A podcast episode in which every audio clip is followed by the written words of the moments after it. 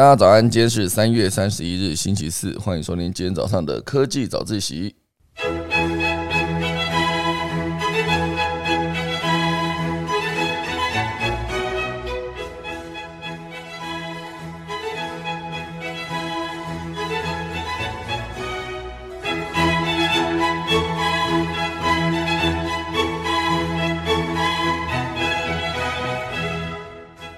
好的，今天第一则消息呢，要跟大家分享就是那个 Davi 史上最严重的骇客事件。好，这讲的其实就是我们在区块链上面有一个骇客攻击，然后就导致呃有一个呃这一间游戏呃热门 FT 游戏哈，有个开发商被盗了六亿美元的加密货币。哦，这事实上是目前为止金融史呃去中心化金融史上最大的骇客事件。六亿美元，然后就这样没了哈。等下来跟大家分享它到底是怎么样没了的哈。后续还有什么影响可以分享给大家？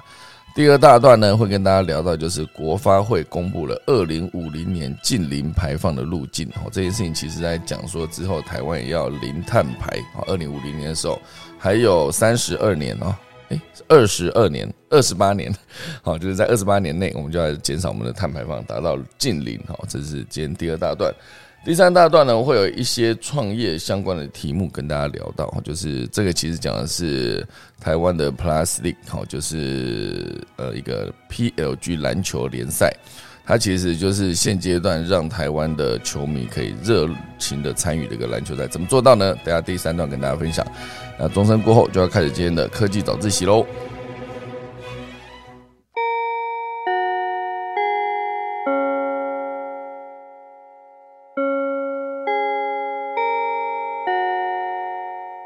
在开始今天第一则消息之前，先来跟大家快速讲几个呃，还是跟俄罗斯乌克兰有相关的一个消息哦。就是虽然这一次啊，呃，俄罗斯跟乌克兰的战争引起了国际上许多国家的关注，甚至俄罗斯之前也强调说，有可能会直接把那个呃太空空太空空间站，诶，这叫太空空间站吗？就是哦，国际空间站。啊，国际太空站，因为那念错了哈。国际太空站，好像国际太空站上面，呃，虽然说现在美美国跟苏苏俄罗斯讲的苏俄，美国跟俄罗斯之间呢，之前就是美国特别强调说，他不会再使用俄罗斯的石油跟天然气，然后也呼吁所有的欧洲国家跟进。可事实上，这件事情在呃美国做起来当然相对容易啊，因为本来他就是自己有产业有，他本来就不太。依靠俄罗斯的石油，那天然气其实美国也有哈，所以 这两个的进口比例根本不到百分之一的东西，然后他直接站出来说，我现在就不再用他的东西，希望所有欧洲国家要跟进。可是当然，以呃德国跟法国，它的天然气来自俄罗斯的天然气的比重非常的高，所以他们当然第一时间没有办法直接就说我们就不再使用俄罗斯的天然气，因为德国如果不再使用俄罗斯天然气的话，那可能。美国就说你可以从我这边进异化的天然气，异化天然气。那当然，他他他得先他得先把天然气异化之后，再把它送到德国，那成本绝对会大幅的增加。那德国最后面就表示后没办法做这件事。好，所以种种的冲突呢，就导致之前俄罗斯其实也有放话，就是说。之后他们会直接把那个在国际空间站准备要回地球的美国太空人直接丢包。那时候甚至呃，伊伊隆马斯克有说，如果你敢丢包我们美国的太空人，我就直接第一时间冲上去救他。这样哈。那当然现阶段讲是这样讲啊，地面地表地球的表面打的还是火热哈，就是不管是实际的呃进军，还是呃直接呃空中隔空的口水战互呛。再怎么样呢？政治归政治，太空归太空。美国跟俄罗斯的太空人，目前为止在战火中，在国际空间站上面还是一起工作，哦，一起是一个合作无间的状态。我觉得还好，哈，没有真的把这件事情就是变成真的哦，就是因为地面在战争，两边在口水战，所以他们就把美国的太空人丢爆，哈，其实没有，哈，所以现阶段呢，当然就是这件事情算是一个。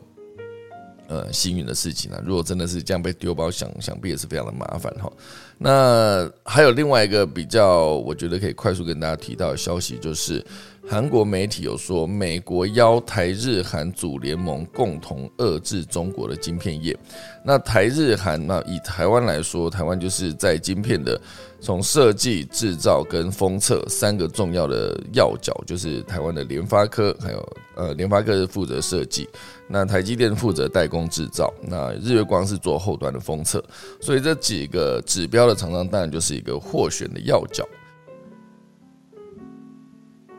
好，所以这个呃，如果这个 Chip 四哈，就是 CHIP Four，，CHIP 四哈，就是去 for 这个联盟成立的话，就会建立半导体供应链，然后借此遏制大陆晶片的产业成长。那这个东西，当然，我觉得一旦成了 这个东西，这个联盟一旦成立的话，好，那。确实在全世界会造成非常大的影响啊，比如说台湾的就刚刚强强调的联发科、台积电，那日月光，那韩国则是会有三星、SK 海力视为双箭头，日本当然也有它的东芝、哦瑞萨以及东京威力科创啊这几个重要的业者，那美国就是印材、美光、英特尔、博通、高通等重量级大厂，就会组成一个半导体史上最强的联盟哈。那当然，这几个遭点名的业者啊，不见得全部都有马上回应哦，因为在截稿前是还没有哈。那以台湾是在经济部二十八日就有回应说，目前为止还不了解 Trip Four 的联盟的细节啊，所以台美之间的半导体合作本身就已经在。互相投资哦，所以从供应链到上下游关系已经非常的健全了。哦，所以现阶段如果这个联盟真的成立的话，那接下来对中国的半导体产业算是一个蛮大的打击，因为中国半导体产业现阶段确实也是靠着各式各样的投资跟资源的整合，已经做到越来越大啊，越来越强势。那这绝对是美国不乐见的一件事情哦，所以他们目前为止准备做这件事情来算是某种程度的。遏制中国继续的成长，好，这就是今天的正式开始内容之前，先跟大家提到两个小的消息。好，我们正式进入第一则啊，第一则就是这个呃，区块链游戏史上最严重的骇客事件，哈，这个热门的 NFT 游戏叫做呃，这是 ASIE 哦，是 AC。Infinity 哈，这开发商他被盗了六亿美元的加密货币，这怎么怎么做到呢？因为这个算是目前为止有史以来在去中心化金融中最严重的骇客攻击事件。好，NFT 游戏这个呃所使用的区块链网络遭到骇客入侵，损失了总共六亿美元。哦，所以算起来是一个呃，它的开发商叫做 Sky Mavis 啊，又表示大概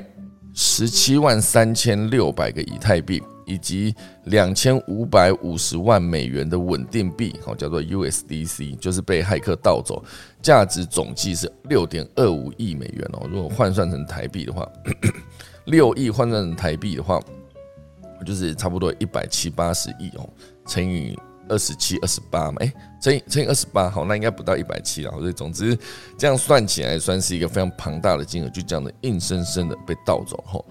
所以原本是思考说，虚拟虚拟世界的游戏，比如说它是去中心化的货币，那当然好像是比较安全。可事实上，这就是骇客在今年的三月二十三号就使用外泄的私有密密钥伪造提款，哦，秘密的密钥匙的钥，私有的密钥伪造提款，到了用户回报无法提领资金时，整起事件才曝光啊，曝光哦。所以现阶段的这个 Running Network 已经暂停了该链与以太坊的交易。好，所以目前为止，这个游戏上面的玩家转换资产，并且积极抢修之中。好，所以它的目前为止，它的官网上面就是有一个抢修中的一个图示。哈，当然官方有承诺说会保住用户所有的资金啊。目前绝大部分被盗走的金额呢，都仍然在骇客的加密货币钱包内。换句话说，就是还没有被转移出去，就有取回的可能性。不过，骇客已经持续在转移赃款哦，所以 Sky Mavis 依旧有取回被盗资金时的时间压力。哈，所以现阶段这个他们正在与很多的执法单位、密码学家、投资者去做合作，以确保所有被盗取的资金都能够追回或者得到给付。好，这就不得不让我想到之前我们在就前前前两个月吧，诶，一个多月前，诶，还是两个月前哦。总之，我那时候跟台湾之前在做呃 VR AR 的一个算是呃。协会的第一届的秘书长 去连聊到区块链这件事情，聊到元宇宙这件事情，那时候就有在思考说，元宇宙上面应该也会需要有，比如说真实人生间、真实的人诶，真实的人世间，用人世间来讲怪怪的，就是目前人类的社会哦，应该有的职业之后在元宇宙应该也会出现，而比如说元宇宙里面需要有人违法的话，你必须有元宇宙的法官。那元宇宙里面应该说，在在真实世界里面，哈，有一些律师，哈，有一些法官，然后有一些密码学家，有一些执法单位，有一些投资者。到了元宇宙面，应该全部都会有一个相对应的职位。比如说，元宇宙里面应该也有元宇宙的教师，哈，有元宇宙里面的一些呃负责基础工作的工人，类似这样子。它其实才可以确保这个元宇宙顺利的运作好，所以像这个呃这个 Sky Mavis，他有提到说，目前正在与执法单位、密码学家跟投资者合作这一块，一定就是会有一个针对这一块元宇宙或是针对区块链上面更了解的专家来解决这件事情。好，所以当然目前为止这是史上最大的骇客攻击事件。那他的创办人 Sky Mavis 的创办人就有提到说，他们会继续建设去中心化金融。因为他们相信网络的未来会是开放，由用户共同拥有的。好，所以当然这次的事件呢，就唤醒外界大家对 Web 三的安全性的疑虑。哦，所以整个 Web 三的市场呢，都充满混乱且缺乏法律监管。哦，那目前为止，大家就会相对无法快速的知道事情的真相。好，所以当然为了挽回用户的信心呢，这个这个游戏的母公司就誓言强化防护以及收回被盗的资金。那一旦被转移出去收不回来怎么办？好，这目前为止他们会去思考这件事情，因为这个呃这一款游戏的母公司就刚刚一直提到的 Sky Marvis，去年十月。他才从 B 轮融资中获得一点五二亿美元的资金，哈，估值接近三十亿。可是他这次一被盗，就是六点二五亿哦，这其实影响非常庞大，就是损失非常的庞大。倘若这一次没有能够成功收回被盗走的资金，就会严重打击玩家对 Web 三以及 NFT 游戏的信心，对公司而言呢，也是一个元气大伤的事件。好，所以这次事件就是当他被盗走这么多的，就刚刚提到的哈，十七点啊一十七万三千六百枚以太币跟二五五零万的 USDC 哈，这件事情，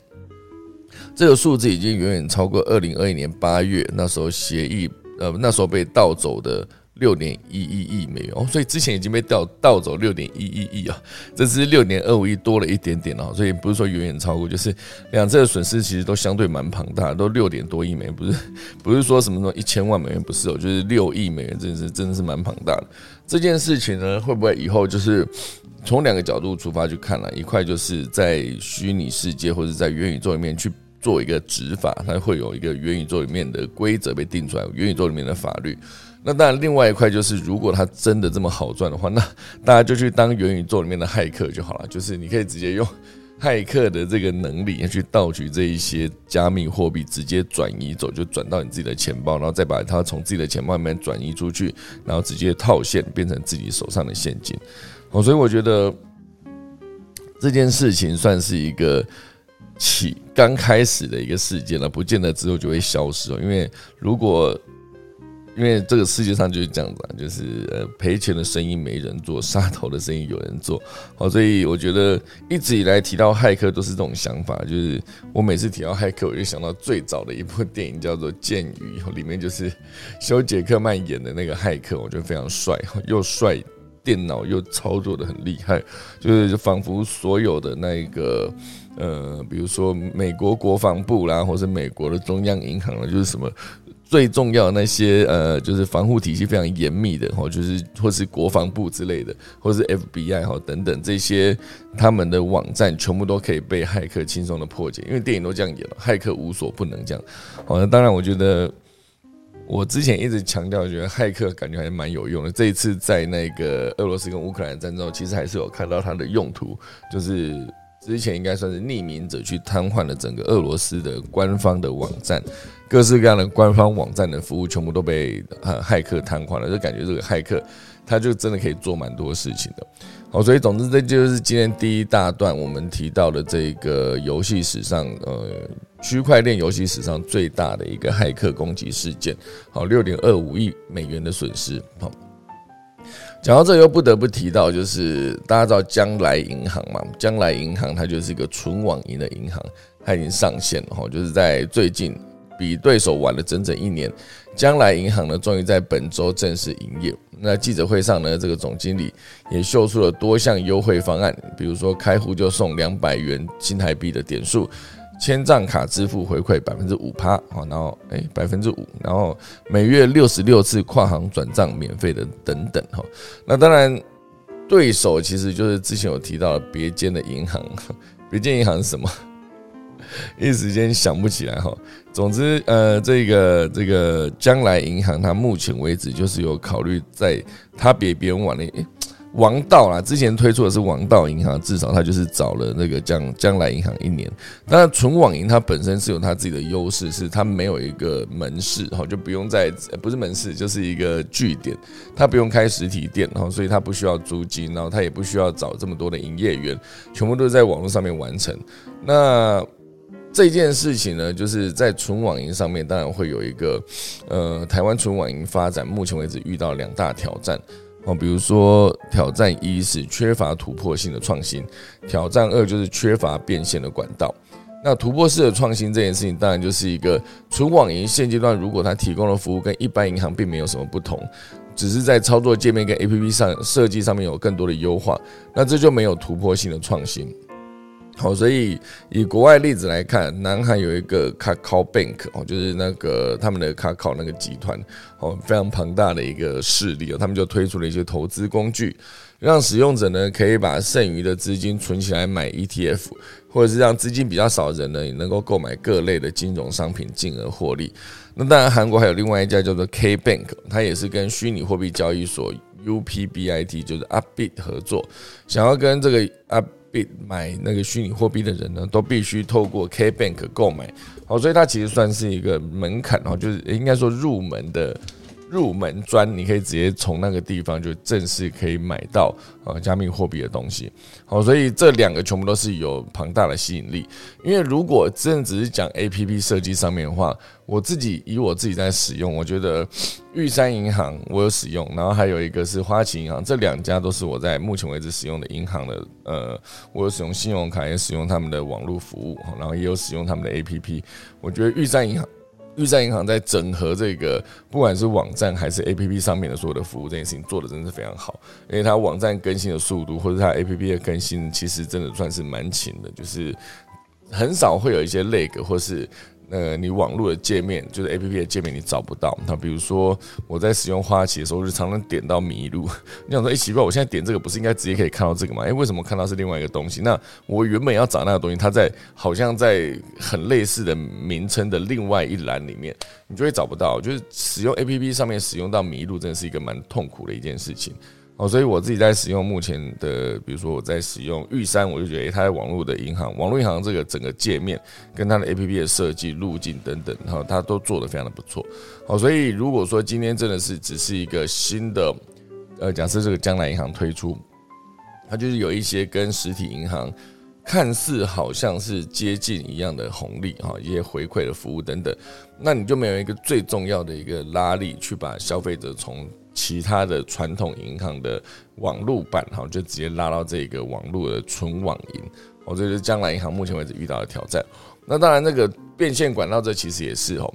呃，这是它的挑战二，缺乏变现管道。因为目前为止呢，多数消费者最在乎的其实是优惠，好，在营运初期想要快速获得客人，免不了还是要付出大笔的行销费用。不过现在纯网银的变现管道非常有限，啊，大多只能靠个人信贷的利息来赚钱。哦，就算客户变多，短期内也无法扭转亏损的命运啊！更何况这个存网银现阶段，这个将来银行它其实是比之前的王道已经晚了一年上线了哈，所以必须去思考一下，现阶段存网银的业者还是只能比谁的银单多，减少亏损，继续撑下去才是目前的王道。就是即便你叫将来银行，你还是去思考一下，你要如何把那个将来银行的存网银直接做一个变现。哦，这个是今天第一大段面会额外补充到的东西。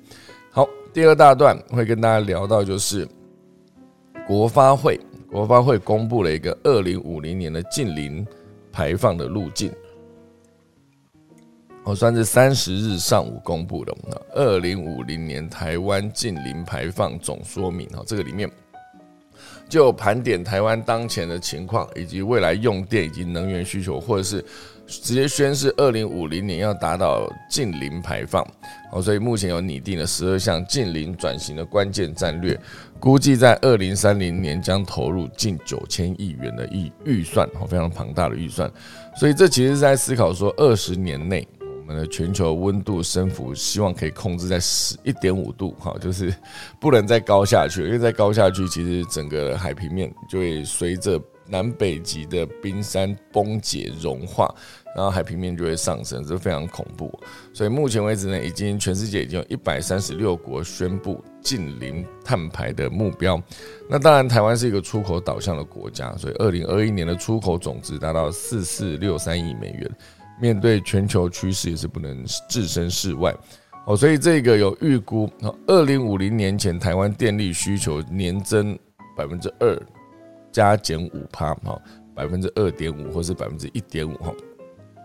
需电量落在四二七五到五七三一亿度。哦，所以根据这个二零五零年近零碳排的路径规划，二零三零年前用电大部分会依靠现阶段最大化的使用太阳能跟风力发电技术。太阳能在二零五零年装置后会达到二十 GW，然后二零二六到二零三零会增加二 GW，所以二零五零年的时候，太阳能装置可以直接达到目前为止的四倍啊，两倍到四倍，好，所以最多可以到百。八十 GW，哦，这是其中一块好太阳能。那当然，风力发电呢，目前为止，二零二五年是可以累计五点六。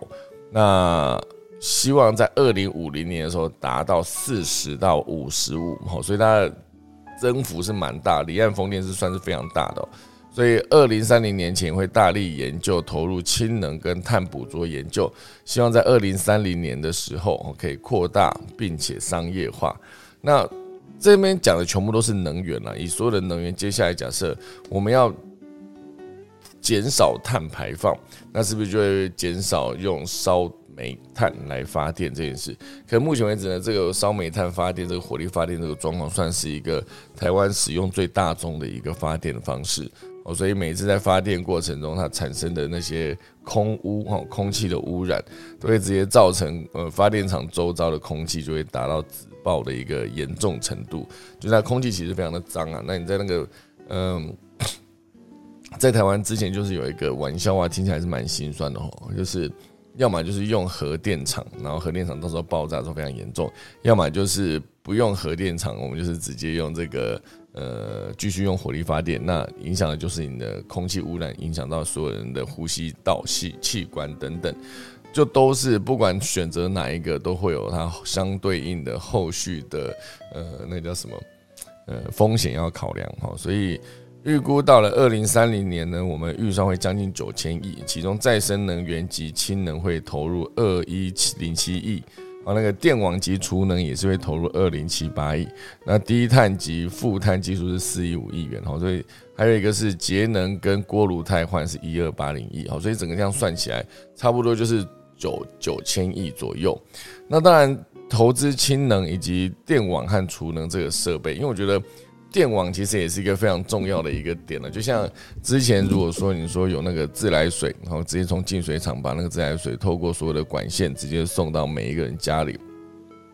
这中间如果管线是有问题、有状况的话，那其实水就会一直漏。那当然一直漏的时候，你又没有办法第一时间知道到底是哪里在漏，那这样子传输的效率就很差。那如果说以电网跟储能这个概念来看，其实也是电网在电力发送的过程中，就直接用高压电网去部件的话，当然是那个电压会损失的比较小比较少。那应该说整个电力会损失比较少，那包括储能其实也是。如果你把储能这些事情做好的话，其实就是更有效率的。比如说你风力发电发下来的电好好的储存，水力发电发下来的电好好的储存，那到时候要使用的时候，又用相对好耗损率低的电网直接去做配送的话，就做传输的话，它其实整个的效率会比你在额外，就你提升这个的效率跟呃，你就额外多烧煤炭，多用那个。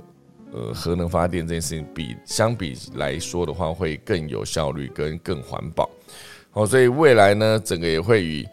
呃多面向协助中小企业度过近零转型。哦，大家知道这个绿电要求跟碳盘查哦，到碳税、碳费，其实都是从大企业开始，并且以大带小逐步展开。哦，其实大家去思考一下，苹果常常在它的发表会上面就有提到说，它的整只手机哈，比如说最新发表的手机，它就会说，为了节能减碳，所以我们把那个充电器那个充电头拿掉，我只付一条线给你。他就会直接强调说，你看我少了这个充电器的那个空间，我整只手机它就可以整个的体积包装体积可以缩到更小，因为它毕竟就是一只手机加一条线嘛，哈，就概念上是这样子。那当然。呃，他甚至好像有些时候连耳机都不配哦。以前好像你买一只手机，它是标配就是耳机会给你一个哈。那现在如果都没有的话，那个手机的包装假设减少了，那减少之后，同样一个货柜它就可以载更多的手机。那以全球铺货的这个逻辑来看，它就可以减少更多的碳排放。哦，这是苹果的一个说法。那当然，其中一块是属于它的，比如说包装上面，它有做一下，呃，直接是减少各式各样的，比如说之前的 iMac。我就曾经有一款那个 iMac 的笔电，啊，不是笔电，桌垫，他们就研究出来完全不需要用那个泡棉啊去做包装，因为其实以我目前使用的那个旧版的 iMac，它的包装上面其实包装里面就是有大量的保利龙来做固定电脑在里面，以以防就是。摇晃、磕碰，然后就会让整个电脑坏掉。所以它其实在里面就箱子里面再加上保利龙，就有效做防震。可是保利龙这件事情，它对于环保这件事情来说，当然还是会得到蛮多的质疑的。所以之后他们就会用一些新的方式，一样是用纸来做到减震。然后因为都是纸嘛，所以你整个拆开的时候，它其实就可以直接拿去回收。就如果你不再需要这个 iMac 的电脑的盒子的话。我觉得这当然也是其中一块，就从刚刚讲的体积缩小，所以碳足迹可以下降，然后这个减少包装里面的就是无法回收的材质。那当然最重要的还是一块，就是它整只手机，它会强调它手机里面的零件哦都是来自对环境友善的工厂。所以它的概念就会等于是把这个对环境友善这个责任呢，直接把成本转嫁到制造商上面啊，应该说那个工厂哦，制造诶，制造厂就是工厂必须符合整个的，比如说呃排放废水，比如说排放空污等空气污染这些，就比如说你必须把你的水做好净化才能往外排。必须把你的废气做好那个滤清，然后才可以往外排。这所有东西都会增加制造厂商的成本可是当然，苹果它这么大的一个公司，那个尤其是提姆库克，他又是专门管供应链出身的，所以他在这一块压价就做得非常的好。所以当然，他可以最终就是拿到他的发表会上面，可以直接做一个图，上面就强调他们里面的就是对环境友善这件事情，然后降低碳排放这件事情，全部都是变成他们的成绩哈。所以我觉得，当今天一个领导的品牌，就是比如说苹果，它是个领导品牌，它直接做了这件事情，就是降低碳排放、降低碳足迹，那它当然就是有助于带动所有的人接着做这件事。不过被转嫁成本的这些厂商，相对就是比较辛苦哈。所以我觉得，以目前为止，全世界都在思考说什么时候会达到近零排放，就像包括之前有一大段时间就提到的，呃，很多的传统的车厂，就像尤尤其是 Toyota，它算是一个蛮明显的发夹弯转向的一个。品牌，他就是说，之前是强调说那个油车不能亡啊，就是。继续用汽油车、燃油车、柴油车等等。那当然，他后来在去年的十一月讲说油车不能玩，十二月马上转向说，哎，我们现在开始做电电动车了，而且也不是讲讲，就一股脑就推出了非常多款的电动车，直接在那发布会现场说，这些就是我们接下来推出的电动车，各式各样的品牌跟规格。好，所以当他强调要做电动车的时候，就是他们去思考说，在几年之内，啊，比如说很多人就是讲二零三零年、二零五零年等等。会达到出厂的新车全部都是电动车这个规格，好，所以呃，目前为止，全世界都持续的在做这件事情。那以后如果说碳排放或者碳捕捉这个技术需要越来越高的成本的情况下，大家真的就有可能会直接去做转向。好，那刚好我前几天也刚好看了那个呃国家地理频道有一个关于呃保时捷 Taycan 哦，就是这一辆车的诞生这件事，因为。这保时捷一开始都在做跑车嘛，全部都是有汽油车这样，或是柴油车，都是引擎都是汽油柴油引擎。那后来当他们发现，他们意识到特斯拉做出一款那个电动车，不管是碳排放下降，然后甚至电动车的马达，它的呃能力以及加速度这件事情。也已经碾压了传统的跑车的时候，他们就感到非常的紧张，因为他们觉得他们自己就是一个传统跑车的代表，然后就是他那个流线那个弧度，包括之前保时捷最经典的九一一等等，哦所以他们就从这个角度去思考，说我们一定要做一个属于自己保时捷的一个电动车的品牌，哦，所以他们就在原既有的工厂里面就特别规划一大区，直接把那边全部改成电动车厂的一个制造空间、制造工厂，所以一开始改装的时候，甚至那个。进行工厂建造建造的人，他们也不知道里面之后要生产的就是泰肯这一款电动车。好，所以当那个工厂快速厂房盖好之后，他们内部的设计遇到非常多的问题。我觉得全部都是做电，诶，就是说做柴油汽油引擎的人，突然间要接触到电动车的电动马达，那包括电池的系统，电池的。配重规划等等，它其实，在做电池配重规划的时候，毕竟电池是有厚度嘛，他们选择放在车底最底下那个地方，那那个厚度就会直接导致这个保时捷这一款 Taycan 车子它的车身会提高，因为毕竟你就是压缩了室内的空间嘛，车室内的空间就是你坐在里面会变得更更狭窄，因为它毕竟是有一个厚度，好像就是十几公分高哈，那个一整片的电池，一整个底全部都是电池，甚至他们还去思考说。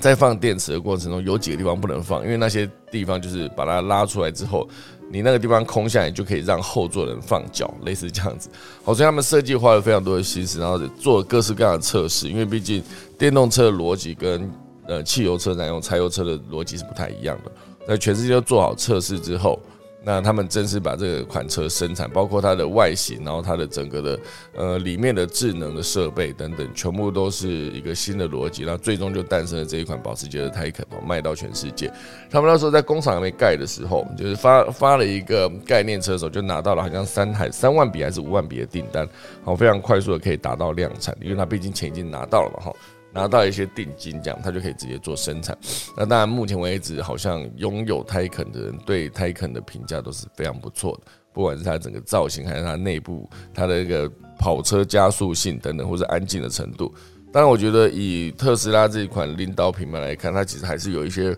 领先之处。不过，我想现在很多的传统车厂都持续转型，要变成新的车厂。那当然就是做电动车。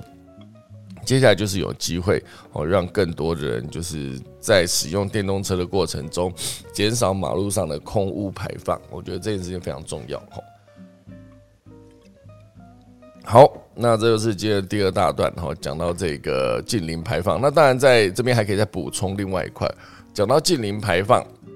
哦，因为零碳真的是需要做革命的，因为这是钢铁业表示哦。因为你在钢铁业炼钢的时候，无论如何你都是得烧，之前是烧碳，然后来把那个温度加热之后，呢把它变成碳水，然后再去铸造在各式各样的模具里面，就会变成你炼出来的钢铁哈。那当然这件事情其实。国发会公布之后呢，就是有拟定钢铁业未来扩大使用废钢作为替代原料，然后或是严拟采用氢气等改善制成，以及普及天然气和生殖能绿电等等。那当然这几个改变它的能源这件事，其实全部都是一个减碳容易、零碳真的是。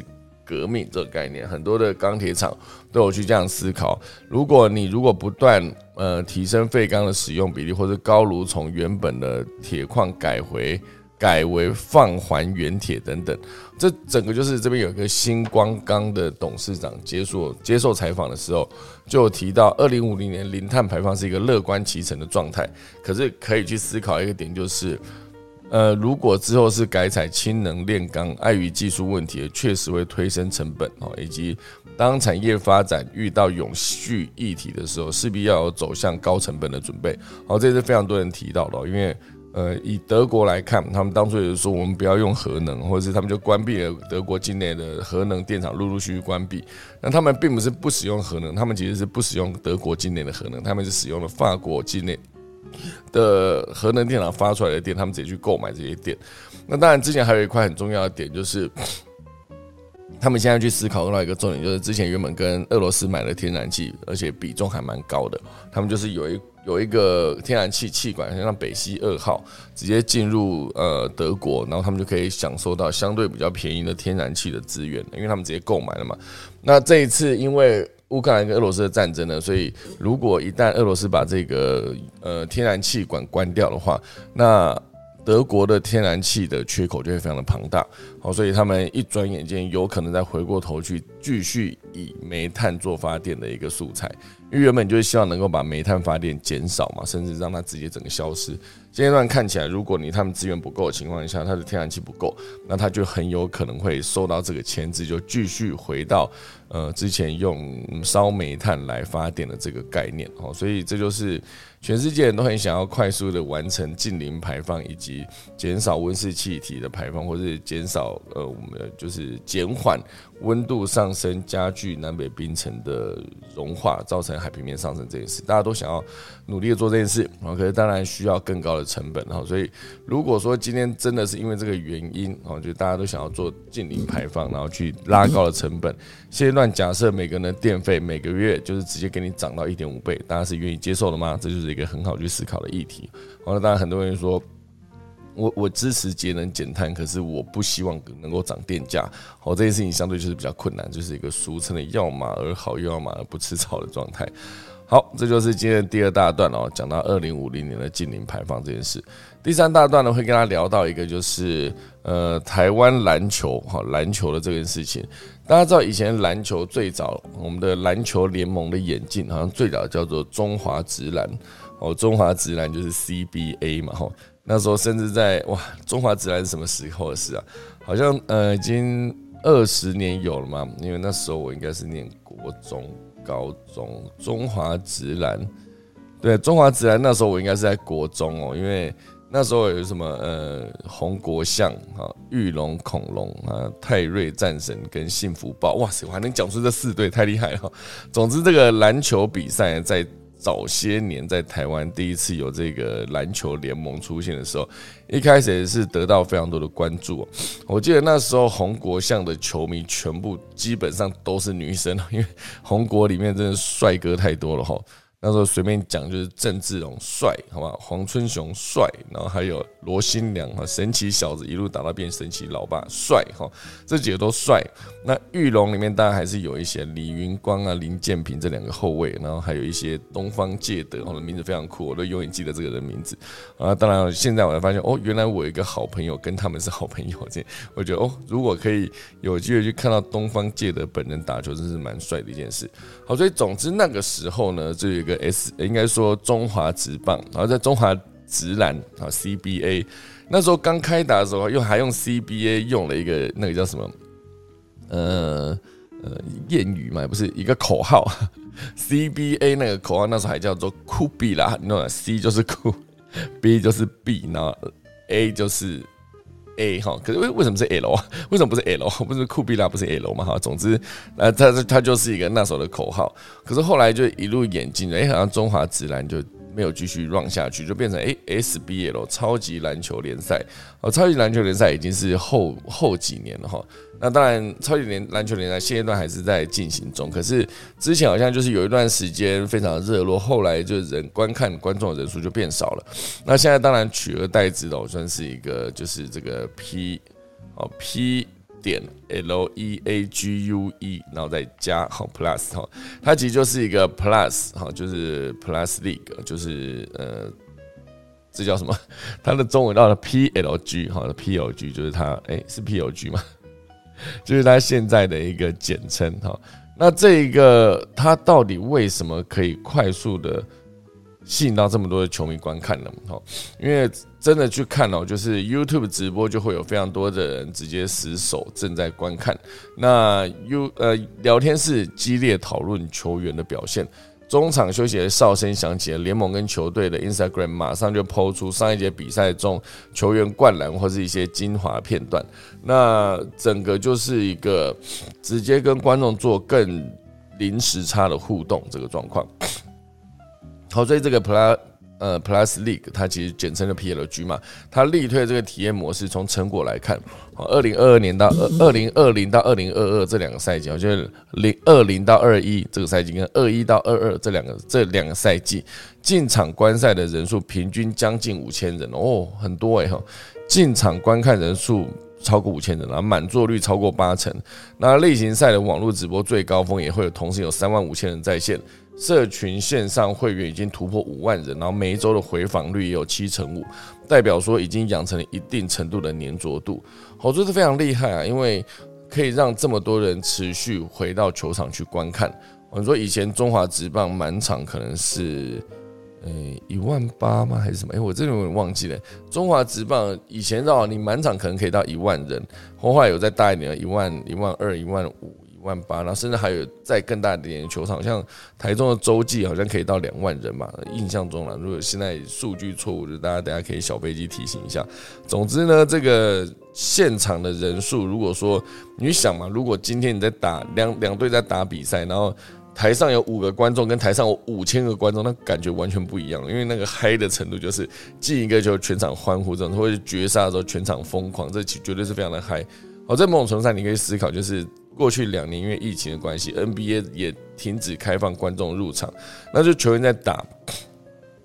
也打不错，就是一个灌篮呢，灌篮结束，我觉得场边的。自己的同队的队友拍手，然后教练简单拍一下手，这样哎结束了，没有其他的声音哈，所以整个现场就没有那么嗨。好，所以某种程度上也可以对比成像 SBL，它当然现场观众没有到像我们那个 P PLG 这么高。好，所以打起来当然就是没有这么的紧张刺激啊，就是人多看，因为很多球员，我相信很多球员跟很多演员都一样，都是一个人来疯的状态。我觉得越多人看，他们就会打得越好，就是这种感觉。好，所以当然以这一次 PLG 上线初期，他就已经主打社群互动，不管是他自己官方的 Instagram 就有十万名的追踪。好，所以球员的表现啊，比赛的数据在网络网站上面也会一览无遗，甚至裁判吹判有争议的时候，也会整理出报告来供大众检视。那庞大的社群编辑团队在比比比赛中及时剪片发文，也可以在社群网站中直接跟观众互动。这件事情其实 NBA 也有在做，因为 NBA 有一个官方的一个 Instagram，哦，所以常常每每一场比赛打完，它都会有一些精华的片段。像之前有一个，诶，他是灰狼队的嘛，是诶 m a r i n 哈，就那个球员，他为了盖火锅，直接。冲上去，脸撞到篮板这件事，你就想到哇塞，有一个人跳起来，脸可以撞到篮板哦，觉得真的跳很高。那一球就变成当时一个热门的影片，因为大家就想说，这个人跳很高，你就你就攻进攻的时候跳很高，OK，可是你防守的时候跳那么高，就把人家整个球盖一个火锅，还是整个在篮板上面抓下来的过程，脸撞篮板这件事。那垂直体效高度绝对是非常高的哈，好，所以像这些精华的画面，我觉得我不知道大家有没有印象啊？早期你在看 NBA 的时候，那个呃每周十大好球，它是每周有没有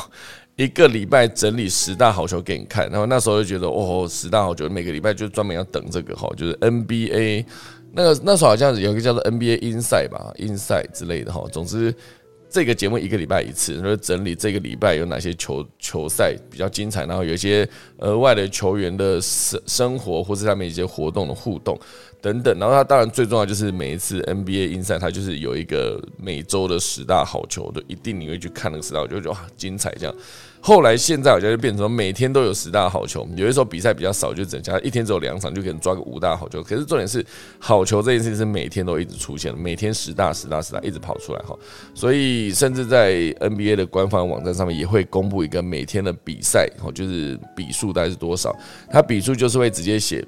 呃，哪一队跟哪一队，然后它显示的照片就是当场表现。假如是胜队里面拿最高分的人，然后他就会直接列出来这个球员他今天得几分，拿几个篮板，几个助。攻等等，是不是大三元，或是投进了几个三分球，全部都写的非常详细。那当然，这件事情是我觉得可以更接近，让球迷可以去直接去接近这个篮篮球的联盟，更喜爱这个篮球的球队或是球员。好，所以这讲的是一个中华职业篮球联盟 CBA 在两千年宣告关闭，哦，此后的二十年。我就是从两千年到二零二零年，这台湾篮球不再有职业的联盟体系，即便是 SBL 超级篮球联赛在二零零三年接手，也是由篮球协会主办比赛，但是因为缺少职业联盟的统整战略，所以在经营行销面上面非常难突破。啊，这就不得不提到这个陈建州哈，他之前是呃，也是一个篮球的国手，后来因为受伤，他就停止继续当球员，可他当然就是有找到非常多的方式，就是推广篮球运动。好，所以他这一次概念上就是 P.L.G，他就找了非常多的专业技术人员哈，就是从呃大数据去分析球迷到底喜欢什么，以及他们需要什么，然后直接快速的用各式各样的科技工具去满足球迷的需求，然后也找到合作的厉害的合作伙伴。好，所以从那个球迷喜好的数据，就是每一个球队该把哪一个球当家球星变成最重要的重点，就是让他有更多的曝光，就是可以带来更多的球迷。这件事情全部都是可以一直正向循环去做，呃，分析观众喜欢什么，以及让球队直接从这个角度去经营球队，确确实可以累积更多的球迷。哦，所以我觉得这个方式确实在现阶段把这个联盟经营的非常的好。那更多的细节，我觉得之后有兴趣的话，可以再跟大家分享。好，所以总之现在已经七点五十九分了，快速打下下课钟喽。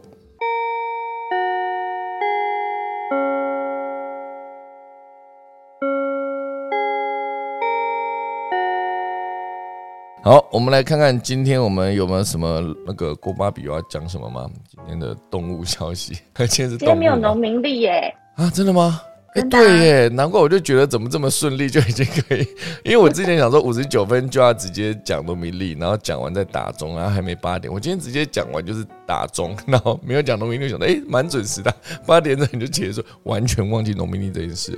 好，那我快速补充一下。哦哟，今天农历是那今天是超级好日子，今天移的事情超多的，一二三四五六七八八三二十四，今天移二十六个，忌只有两个哈。今天是二零二二年三月三十一号，农历二月二十九号，然后以哇祭祀会有定盟彩衣合葬安基上梁会说开光立碑安葬起传臣服祝福安门入学出行起居放水迁徙。入宅宿住力劝经络 经络，呃，然后放水就是 今天一放水好酷哦。它其实概念就是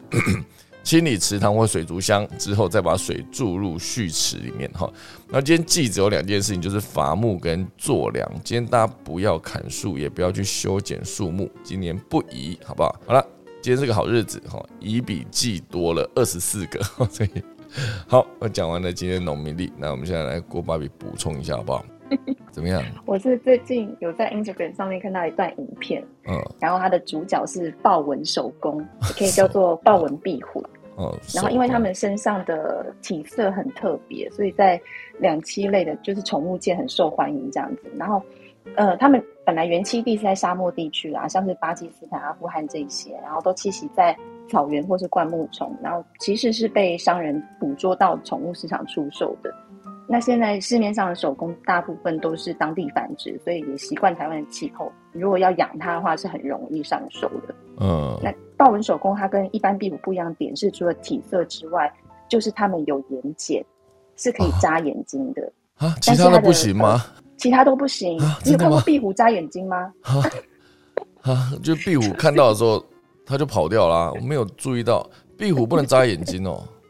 对，它跟嗯手工是可以的，它们有眼睑，然后但是它的爪上就是没有跟壁虎一样的那个纳米结构的吸盘，所以它没有办法吸在墙上。然后加上皮肤它是呃粗糙带有颗粒状的，所以感觉看起来是比较像蜥蜴的。嗯，可是它们整个样子就是非常卡通，就是全黑的眼黑眼珠，然后对你眨眼放电，而且。它的嘴边又很紧实，就不用拉提，嘴角永远都是完美上扬的弧度，保持微笑。我个人是很羡慕。嗯，那它们的尾巴也跟壁虎的细长很不一样，因为他们会把养分储存在尾巴，所以豹纹手工的尾巴是很肥的。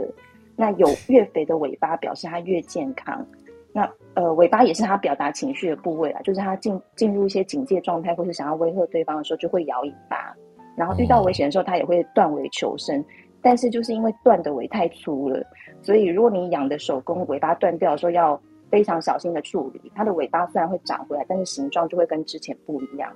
然后最后关于它们的体型，就是通常公的就会比母的大，然后成年的豹纹手工体长大概是二十到二十八公分，差不多是就是成年人的前手臂扣掉手掌的长度。嗯，那分辨他们的性别的话，就是看尾巴根部的位置。公的真的会有两颗凸起像蛋蛋的样子，然后加上蛋蛋上方会有个会有一条弧线，配起来像水蜜桃的形状。嗯，有兴趣的朋友可以搜寻 Instagram 有一个账号是呃 Discover Animal 观看影片，嗯，或是输入那个关键字豹纹手工，也有相关细节。OK，我儿子有一只哎、啊，真的假的？好酷哦！对，你看他有一只，可是我不知道它是公的母的，刚母的。然后你刚刚讲完，我等一下去看一看。对，呃，它的就是看它的根部，我现在换上那个影片的照片，根部就是引尾巴吗？就是对对对，身体跟尾巴连接的那个中间点，它会有一些鳞片会凸起的，然后公的很明显，就是会有两个圆圆的地方，然后上面有一条弧线，母的就是很平整的。OK，好，我等下去看看。好酷哦，手工哎哎，你知道手工怎么叫吗？手你你叫来听听。手工的叫声是这样子的。啊？你叫了、哦？叫完了，这就是手工的叫声，好不好？还是壁虎？搞不清楚。短暂哦。它就是这种声音啊，这样。之之前我是有模仿，亲嘴的声音，不是，它是手工的叫声，它是用呃牙齿的侧边发出来的，哦，好不好？好。它这应该这真的是我我家之前有手工，可是我不知道它在哪里，所以我从来没有看过它的，可是我听过它的叫声这样子。所以原来他可以眨眼睛，那今天麻烦 Beverly 帮我跟他看一下，他眨眼睛是什么逻辑？有有有，因为我刚刚去帮他换他的那个布，然后他就眨眼，吓一跳，有眨眼，我知道他会眨眼睛。是哦，豹纹手工会眨眼睛呢，哇，今天长知识了，好不好？好了，感谢郭爸比的豹纹手工的故事，好的分享啊，不是故事，好，太有趣了，知道今天我知道豹纹手工会眨眼睛了哈。好的，还有谁想要讲点什么呢？今天我们看，哎、那个，哎、欸，联考老师不在哈。好的，还有谁要讲话呢？今天没有下一个人讲话，我可是不会关房的，我告诉你们。哎、欸，没有人想要担任这个角色，是不是？好，我们就来跟你耗，我就跟你拼了，一定要讲到有人接下一个讲话，我才愿意把房间关掉。我告诉你们。啊，没有人要讲是不是？没关系啊，大家时间多是不是？我时间也很多，我告诉你们。我讲啊，我讲啊。你看，只有何明艳老师愿意来，哎、欸，可是老师你是重复发言的人，不能算。对啊，你讲过嘞。星巴克有每日咖啡的耶！啊，什么叫每日咖啡？没有，因为他们前两天缺每日的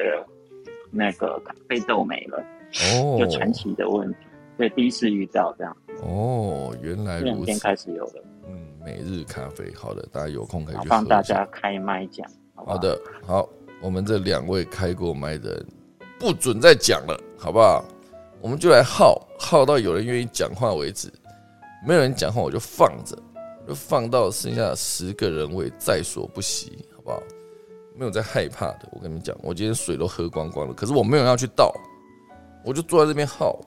就看看有没有人要讲话。今天开头跟结尾都要这样就对了。嗯，没错，我把我的水都喝光光了。好，我就开始吃吃喉糖，好不好？没有人要讲话是不是？没关系啊，好不好？我们就来看谁会先受不了，看看到底是受不了，然后就离开这个房间，还是我受不了，我把房间关掉。没有人要讲话是不是？沒關係。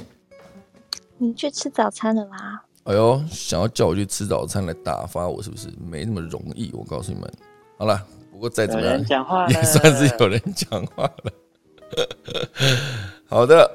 我们今天要顺利完成了我们的三个人发言的这个任务，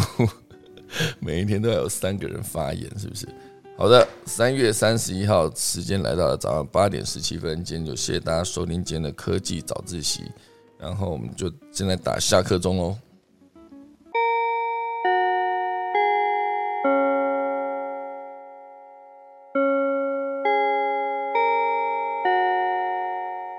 好的，可以早一起，谢谢大家的收听。明天早上四月一号，哎呦，紧张咯！明天可是愚人节哦，哈，各位，各位害怕了吧？各位都不知道明天是几点开房间吧？还是明天其实没有房间呢？今天就谢谢大家收听，明天早上科技早一起再见，大家拜拜。